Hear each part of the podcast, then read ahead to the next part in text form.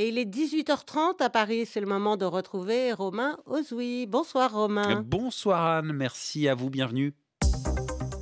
Et ce soir, c'est mardi politique. Sur RFI, notre invité, après le journal de, 19h, sera Laurent Marcangeli, président du groupe Horizon et Apparenté, député de Corse du Sud. Et il répondra aux questions de Roselyne Fèvre et Frédéric Rivière. 19h30, dans une heure, Afrique Soir fera le point sur la situation au Sénégal. Il y a quelques minutes, la communauté ouest-africaine a encouragé le Sénégal, je cite, à rétablir le calendrier de l'élection présidentielle. Mais pour l'heure, c'est votre débat. Le débat du jour. Romain Ozoui. La situation des agriculteurs reste explosive en Europe. Rien que ce mardi, une vingtaine de tracteurs ont défilé devant le Parlement européen à Strasbourg pour exprimer leur colère. Des dizaines de routes ont été bloquées en Bulgarie. Ce soir, dans le débat, on va évoquer eh bien, l'une des grandes interrogations des agriculteurs, c'est le libre-échange. Est-ce que le libre-échange dessert l'agriculture? Voilà notre question.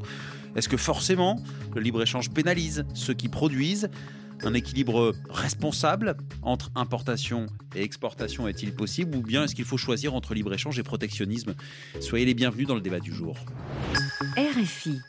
Et pour répondre à ces questions, nos trois invités à mes côtés en studio d'abord. Mathilde Dupré, bonsoir. Bonsoir. Vous êtes économiste, co-directrice à l'Institut Veblen, auteur du livre Après le libre-échange, quel commerce international face aux défis écologiques? Aurélie Catalo face à vous, bonsoir. Bonsoir. Directrice agriculture France pour l'IDRI, l'Institut du développement durable et des relations internationales. Et notre troisième invité est en ligne avec nous. Bonsoir Rémi Dumas. Bonsoir. Vous êtes vice-président des, des jeunes agriculteurs et viticulteurs et éleveur dans l'Hérault, dans le sud de la France. Merci à vous trois d'avoir accepté l'invitation du, débat du jour euh, sur RFI. Première question, Mathilde Dupré, le libre-échange, c'est quoi? Alors j'entends par là le cadre. Qu'est-ce qui définit le libre-échange? Alors le libre-échange, déjà, c'est une doctrine économique qui euh, consiste à dire que en ouvrant les frontières et en promouvant les échanges euh, économiques entre les pays, on va pouvoir euh, enrichir euh, les pays euh, et tous les participants à cet échange. Et ça s'est traduit ensuite dans la mise en œuvre politique de cette doctrine par des accords, à la fois des accords multilatéraux qui ont été négociés euh, euh, dans ce qui est maintenant euh, l'OMC, l'Organisation mondiale du commerce, et puis des accords préférentiels bilatéraux ou régionaux qui ont pris le pas sur ces accords multilatéraux depuis que les négociations à l'OMC sont, sont, bloquées. Et est-ce qu'il y a une spécificité dans le libre-échange concernant l'agriculture? Alors la spécificité, c'est que pendant longtemps, on a considéré que l'agriculture n'était pas un secteur euh, comme les autres dans l'économie et que euh, les, biens euh, agricoles ne devaient pas être libéralisés selon exactement les mêmes conditions que, le reste de l'économie. Et puis petit à petit, on a rentré l'agriculture dans ces, grandes accords, ces grandes négociations internationales et dans ces grands accords internationaux, et notamment au moment des accords qui ont marqué la création de l'OMC donc au milieu des années 90. Alors, ce qui, définit euh, euh, le libre-échange euh, en matière agricole, c'est ce fort abaissement des droits de douane. Ça, c'est, est-ce que vous diriez que c'est la première caractéristique? C'est le jeu entre les importations et les exportations C'est le premier, la première chose que regardent les négociateurs commerciaux. En, effet, ce sont les, les, barrières tarifaires au commerce, donc les droits de douane, euh, qui ont été déjà beaucoup baissés dans le cadre multilatéral et qu'on essaye de, continuer à baisser dans le cadre des négociations bilatérales. Et après, il y a des barrières non tarifaires au commerce qui euh, relèvent des différences de normes, des différences d'exigences, euh, et puis de tout ce qui relève aussi des, des, exigences, enfin des, des, comment des, des faciles, des... Ah, je sais, Exigence, facilité. Non, mais des...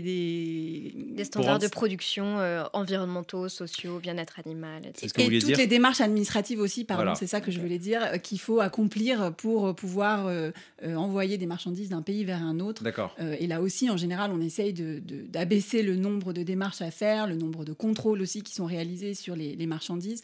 Souvent, on trouve ce genre de choses aussi dans les accords de commerce. Bon, bah, c'est formidable le libre-échange. Alors, si les démarches administratives sont simplifiées, on parlait de les droits de douane, par, exemple pour le Mercosur, qui est, ce fameux traité entre l'Europe et plusieurs pays d'Amérique euh, du Sud, qui est en négociation depuis plus de 20 ans. Euh, c'est 90% d'abaissement des droits de douane qui sont, qui sont prévus. Sur le papier, c'est parfait, non? De pouvoir comme ça échanger exporter, exporter du, de, l'agriculture européenne, par exemple, en importer depuis, depuis l'étranger alors, sur le papier, effectivement, il s'agit d'approfondir la libéralisation qui a été faite jusqu'à maintenant dans le cadre multilatéral. Euh, et parce qu'on commerce déjà hein, beaucoup avec ces, pays-là, mais là, il s'agit euh, de réduire euh, mmh. encore les, droits de douane sur ces, sur ces échanges. Après, le, problème, c'est qu'on n'est pas du tout sélectif dans les échanges qu'on promeut. Et donc, par exemple, l'accord avec le Mercosur, il va baisser les droits de douane sur les pesticides interdits qu'on produit dans l'Union européenne qu'on n'utilise plus dans l'Union européenne, mais qu'on continue de vendre à ces, ces pays-là. Et ensuite, il va aussi baisser les droits de douane sur les denrées alimentaires qui auront été produites avec ces pesticides interdits et qui vont être euh, importées par l'Union européenne.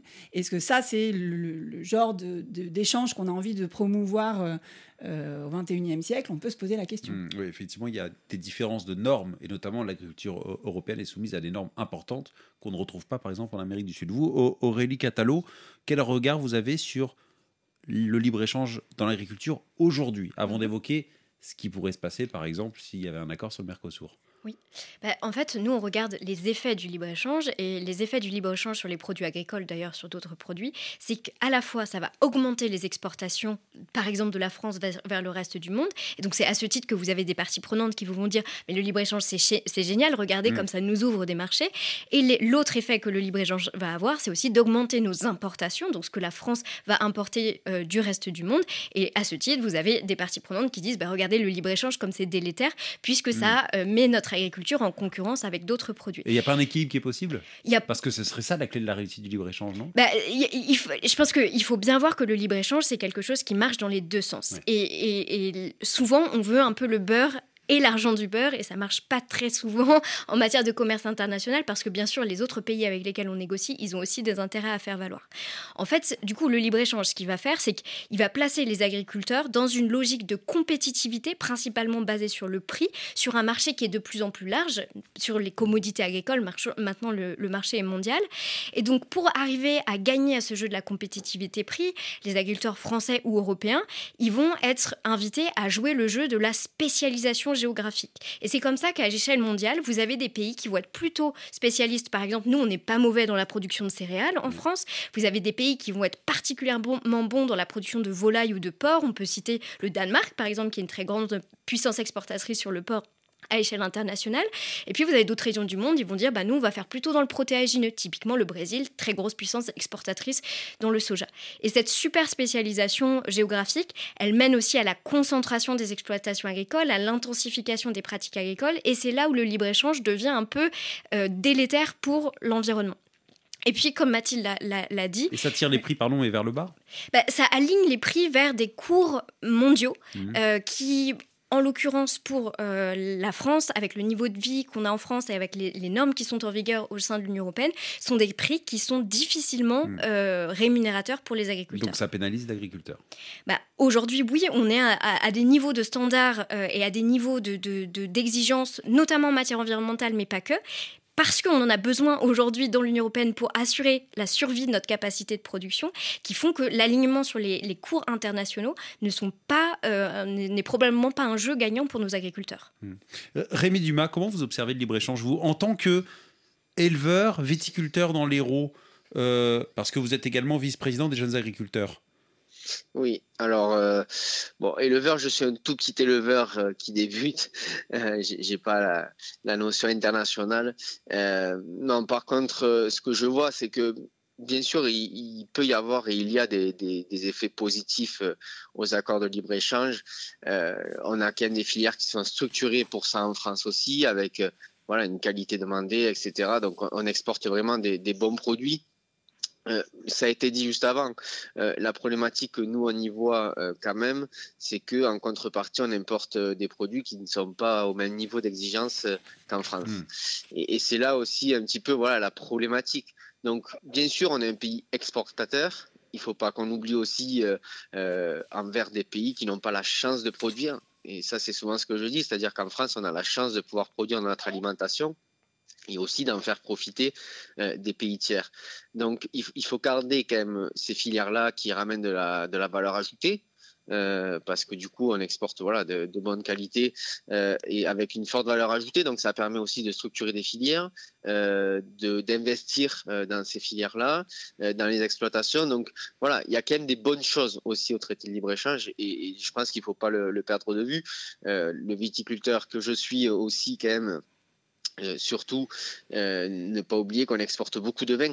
Hmm. Hmm. Alors certes, euh, peut-être pas assez, on aimerait en exporter plus, mais encore là aussi, voilà, on est quand même dans la balance commerciale, la, viticulture et les vins spiritueux pèsent lourd.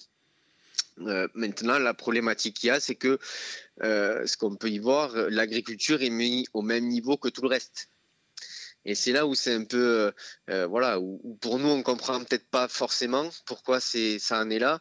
Euh, quand on demande, voilà, vous importez des jouets par exemple de Chine ou n'importe où, il va falloir qu'ils soient aux mêmes normes mmh. européennes. Et pour l'agriculture, c'est pas ça.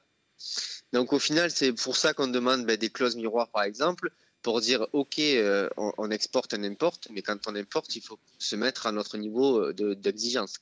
Mmh, ça, c'est important, les clauses miroirs. C'est effectivement un, cheval de bataille de l'exécutif français, notamment. Euh, l'idée que, bah, voilà, ça veut tout dire, un clause miroir entre importation et exportation. C'est possible de faire évoluer le, libre-échange en matière agricole dans ce sens-là, Mathilde Dupré? C'est tout à fait possible. on peut le faire soit en prenant des, mesures autonomes de l'Union européenne euh, qui s'appliquent à l'ensemble des pays tiers euh, avec lesquels on fait du commerce. Euh, on l'a déjà fait, par exemple, pour le bœuf aux hormones, il y a déjà pas mal d'années. Euh, et là, ça veut dire qu'il n'y a plus de bœuf aux hormones qui ça veut dire que arrivent sur européenne, effectivement, territoire a, européen a banni l'utilisation des hormones dans, dans l'élevage euh, en Europe et euh, elle a décidé que cette règle s'appliquait à la viande qui était importée des, États tiers. Mais est-ce, est qu'aujourd'hui, parce qu'on a l'impression qu'il y a un peu le fantasme d'être noyé par des importations agricoles qui ne correspondent pas aux normes européennes, est-ce que c'est la, est-ce que c'est la réalité aujourd'hui? Ah, je vois que vous levez la main, Aurélie Catalo, de l'Idri. Oui, oui, je me permets de réagir sur ce point parce que je pense que quand on parle de libre-échange, on a un petit peu un fantasme sur l'idée que c'est avant tout une question de France versus reste du monde. Alors qu'on oublie que la première euh, zone de libre-échange dans laquelle l'agriculture, euh, l'agriculture française pardon, évolue, c'est l'Union européenne. C'est notre première euh, zone d'échange.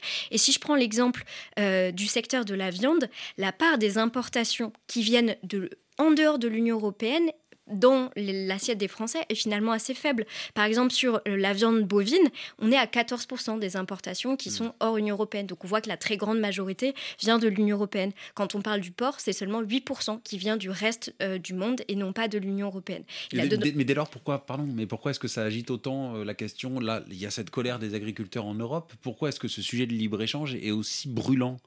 Bah, Je pense qu'il il y a une difficulté pour euh, nous euh, en France à se dire il va d'abord falloir qu'on balaye devant notre porte et euh, qu'on soit qu'on fasse avancer la nécessaire cohérence, la nécessaire harmonisation par le haut au sein du marché commun. Ça nous semble un peu plus évident de dire avant de, faire cette harmonisation au sein de l'Union européenne, je vais demander au reste du monde de se mettre à certains standards, mais en réalité la cohérence, elle doit fonctionner avant tout chez nous. Et c'est avant tout quand on va tirer les standards vers le haut sur le marché commun, donc européen, qu'on aura le plus gros effet protecteur pour les agriculteurs français. Mais comment parvenir à, relever, je vais vous donner la parole dans un instant, Mathilde Dupré, je vois que vous levez la main, mais comment on fait pour euh, relever vers le haut par le haut ces standards, comme vous dites Eh ben, on a la, la, chance quelque part, ou en tout cas on a l'opportunité que euh, la politique agricole soit une compétence de l'Union européenne. Et donc, euh, vous avez sans doute entendu parler du pacte vert qui avait un volet agricole et qui a été pas mal décrié, voilà, qui a été pas mal décrié dans la crise agricole euh, que, que, nous venons de traverser en France et qui est toujours d'actualité dans d'autres pays de l'Union européenne. Or, l'intention de ce pacte vert, c'était de transformer en objectif contraignant pour plusieurs États membres, soit des cibles chiffrées soit euh, des, trajectoires politiques qui auraient visé à faire que ce qu'on demande aujourd'hui pour partir aux agriculteurs français soit aussi applicable aux autres États membres. Or, on, rejette à la fois en France une soi-disant surtransposition des, des normes européennes en France et on rejette aussi dans le même temps les efforts ou les tentatives d'harmonisation par le haut au niveau européen. Et c'est là où on est incohérent. Tant qu'on n'a pas fait ça, ça devient compliqué d'aller dire au reste du monde, euh, ben, on va vous demander d'appliquer ce qui est valable, euh, une norme qui est valable en France, mais qui n'est pas forcément appliquée partout dans l'Union européenne. Mmh, il faut balayer devant sa porte. C'est l'expression que vous avez trouvée et qui est bien dite. Mathilde Dupré. Je suis tout à fait d'accord avec ce qui vient d'être euh, dit. Euh, je voulais ajouter qu'une des raisons pour lesquelles euh, cette grogne a monté contre les accords de libre-échange, c'est qu'il y a quand même eu une accumulation de, de négociations commerciales avec des grands pays producteurs, notamment l'Amérique du Nord, puisqu'il y avait quand même un projet de partenariat transatlantique qui a été finalement abandonné avec euh, les États-Unis, mais qui suscitait beaucoup d'inquiétudes. Il y a eu l'accord avec le Canada qui est en application provisoire depuis 2017. Euh, le CETA. Le CETA. Maintenant, il y a ce, géant accord qui serait le plus grand accord jamais signé euh, avec les, pays du Mercosur. Il y a aussi l'Australie, la Nouvelle-Zélande. On négocie avec l'Inde. Donc, il y a aussi cet effet cumulatif de, toutes ces négociations menées un peu tous azimuts par l'Union européenne dans lesquels euh, l'agriculture est une des monnaies d'échange, euh, puisqu'on est sur des pays qui, euh, pour certains, sont des gros producteurs agro-industriels et qui espèrent avoir un accès au marché européen, qui est un marché de grande taille et, qui a des consommateurs à un niveau de vie quand même assez élevé par rapport au reste du monde. et c'est bien parce qu'il restait en plus des, vrais pics tarifaires dans un certain nombre de, secteurs agricoles, que euh, euh, ça donne une monnaie d'échange pour ensuite pouvoir augmenter les exportations européennes dans le secteur automobile, dans le secteur de la chimie euh, ou, d'autres. Hum, Aurélie Catalo a parlé aussi d'agro-industrie tout à l'heure. Est-ce que pour vous, le boom, un boom du libre-échange veut dire promotion de l'agro-industrie? Bah, de fait, euh, dans, dans Ou est-ce qu'on peut avoir un, pardon, mais un, un, un libre-échange responsable, écologique? C'est illusoire? Non, c'est pas du tout, c'est pas du tout illusoire dans le sens où on pourrait imaginer euh, des règles qui euh, encouragent des échanges pour des produits qui ont été euh, élaboré euh, de façon la plus durable possible, euh, où on s'assure de, donner un accès à des petits producteurs, à des coopératives, etc., qui essayent de faire un, travail de, qualité sans forcément passer par les plus gros industriels, les plus concentrés de, pas le sens la du chaîne monde internationale. Mais, mais c'est pas du tout ce qui se passe aujourd'hui, et c'est pas le sens de, ces accords. Hmm. Rémi Dumas, je voudrais citer deux petits chiffres sur effectivement pour poser la question, est-ce que le libre-échange, c'est pas une aubaine finalement, euh, avec le boom des exportations que ça crée euh, On a parlé du CETA, euh, l'accord de libre-échange avec le Canada, voté sous François Hollande en 2017. entre 2017 et 2022, les exportations agricoles françaises ont augmenté de 47%. Il n'y a pas eu d'inondation de bœuf canadien aux hormones, comme ça a été craint. Et puis, ce fameux accord avec le Mercosur qui fait tant peur. 99 000 tonnes de viande bovine seraient importées à droit réduit. Ça pèse quoi face aux 6,6 millions de tonnes produites par la France chaque année? Oui, j'ai entamé comme ça, c'est-à-dire qu'on n'est pas contre le libre-échange, encore une fois, c'est de bien regarder en détail. Donc effectivement, ça peut représenter euh, des volumes plus faibles, est assez faible par rapport euh, au reste, euh, mais ça reste quand même sur euh, des volumes qu'on importe qui ne sont pas dans les mêmes standards de production. C'est-à-dire qu'aujourd'hui, vous parlez d'agro-industrie. En France, il n'y a pas d'agro-industrie parce qu'on parle des plus gros céréaliers avec quelques centaines d'hectares, là où de l'autre côté de l'Atlantique, c'est des milliers d'hectares en équivalent. Mmh. pour les élevages, on a une moyenne de 70 vaches par élevage, là où ils en ont plusieurs milliers. Donc, si vous voulez, euh, oui, il y, a des choses où il faut remettre un petit peu dans les échelles. Mais encore une fois, je pense qu'il faut une cohérence. On nous demande de faire de l'excellence et on, on hmm. va brader peut-être de l'excellence euh, face à autre chose qui qui n'est pas produit comme nous. Et aujourd'hui, quand euh, euh, la grogne des agriculteurs continue, c'est pas parce qu'on a levé les barrages qu'elle n'est pas palpable. Et justement, ça en fait partie. C'est-à-dire qu'aujourd'hui, on, nous dit il faut des normes, euh, il faut des certifications environnementales qu'on exporte et on importe des choses qui sont pas dans le même standard. Hmm. Donc c'est un petit peu ça qui, est rageant et, qu'il faut regarder. Donc euh, peut-être que là aussi, euh, quand on parlait au sein de l'Union européenne, et ça a été dit tout à l'heure, je ne vais pas le redire, mais quand on demande une cohérence, on ne demande pas de réduire nos normes, même si euh, on en aurait envie parce qu'elles pèsent sur nos exploitations. Mais on, au moins que tout le monde s'élève vers le haut. Et, c'est là, encore une fois, qu'il faut trouver le juste équilibre entre l'environnement, la souveraineté alimentaire, parce qu'il y a un enjeu de souveraineté alimentaire demain, et, que plus on a de contraintes, moins on produit.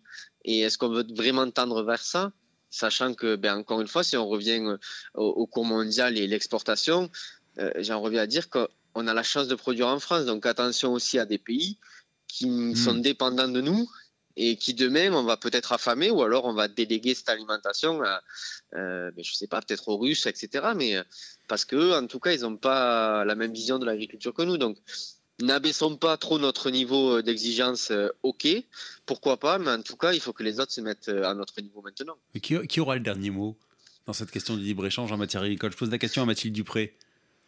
Bah, tout dépend hein, quels sont les, critères qui, président à la fin à la prise de décision. Moi, ce que je voulais rappeler, c'est qu'il y avait quand même une étude qui avait été faite euh, à la demande du, gouvernement français par un, groupe d'experts pluridisciplinaires qui avait montré que rien que pour les 99 000 tonnes de bœuf dont on parlait, euh, on pourrait accélérer la, déforestation de 5 à 25% par an pendant les six premières années de mise en œuvre de l'accord UE-Mercosur. Donc, est-ce que c'est ça le, genre d'impact qu'on est prêt à générer avec ces, accords de, de libre-échange euh, est-ce que pour euh, réduire le, prix de la viande qu'on va consommer euh, et qu'on va mettre dans l'assiette des Européens, c'est ça le, type de, politique qu'il faut faire? Je, je, ne pense pas. En tout cas, nous, c'est pour cette raison-là précisément qu'on essaye d'alerter. Euh, après, ce qui est compliqué, c'est que euh, il y, a, des, jeux d'acteurs euh, évidemment, et que la, Commission européenne semble très très très attachée à, conclure cet accord avant la, fin du mandat et, même à essayer de passer outre le, droit de veto français sur, sur ce sujet-là. Donc bien malin qui peut dire la, fin de, l'histoire. Aurélie Catalo, ça vous intéresse, ça vous inquiète, j'imagine, en tant que directrice agriculture France pour l'IDRI, l'Institut de développement durable et des relations internationales, cet accord avec le Mercosur qui est en négociation depuis, depuis 2020. C'était intéressant ce que disait euh, Rémi Dumas que finalement euh, le modèle d'agro-industrie n'était pas le modèle français. Mais est-ce que c'est pas le modèle du libre-échange et donc est-ce que ça va pas devenir le modèle français?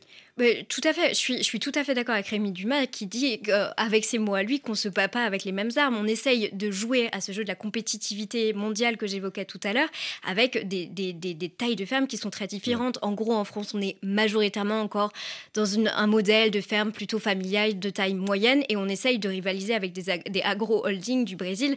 Évidemment que là, euh, ça, marche pas très bien. Et en plus, euh, oui, la, propension à engager de plus en plus l'agriculture dans le libre-échange pose des questions pour la souveraineté alimentaire. Mais pas forcément exactement euh, dans, dans, dans, les termes qui ont été évoqués par Rémi Dumas, selon moi. C'est plutôt parce que pour pouvoir exporter plus, un pays comme la France a besoin d'importer plus. Je m'explique. Si on veut exporter des céréales, on a besoin d'importer toujours plus d'engrais. La France importe chaque mmh. année l'équivalent de 4 milliards d'euros d'engrais. Pour pouvoir exporter de la viande ou des produits laitiers, la France a besoin d'importer du soja. Parce que ce soja, on le produit très insuffisamment en France. Euh, on a une couverture de nos besoins en protéines végétales qui n'est que de 42% en France. Donc ça nous amène à importer à peu près l'équivalent de 4 millions de tonnes de soja par an. Donc en fait, c'est un, une course perpétuelle à augmenter les flux des échanges internationaux et pas tant à améliorer la souveraineté alimentaire ni chez nous ni dans le reste du monde. Et puis un dernier mot sur la souveraineté alimentaire. On pense souvent que l'Union européenne est une grande nourricière à échelle internationale. Or, moi j'aime bien rappeler que c'est plutôt l'inverse. C'est le monde qui nourrit l'Union européenne car nous sommes importateurs nets de protéines et importateurs nets de calories. Et ça, c'est surtout lié au fait que parce qu'on produit beaucoup d'animaux dans l'Union européenne, on a besoin d'importer beaucoup de soja pour nourrir ces animaux. Et c'est ça qui vient complètement gréver notre balance à échelle de l'Union européenne. Et puis peut-être un tout dernier mot.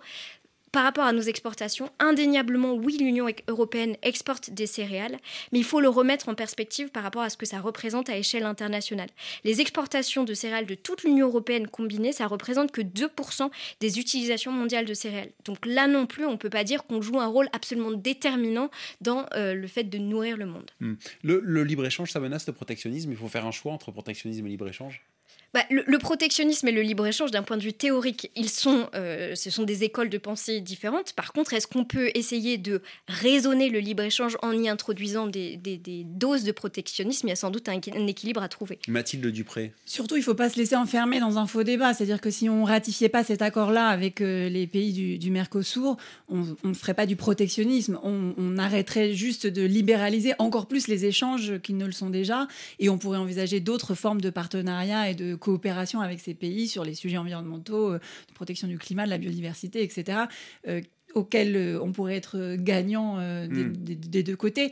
Donc je pense qu'il faut, il faut vraiment pas opposer les choses. Et pareil, si, si on, met des règles de protection de l'environnement qui ont un effet négatif sur le commerce, tant mieux. Enfin, je veux dire, c'est du bon protectionnisme. C'est-à-dire que quand euh, euh, aujourd'hui euh, on a 40% du, du commerce du fret international qui est de, des fossiles, des énergies fossiles à l'échelle internationale, c'est certainement le, du commerce qu'il va falloir réduire si on veut tenir nos, engagements. Mmh.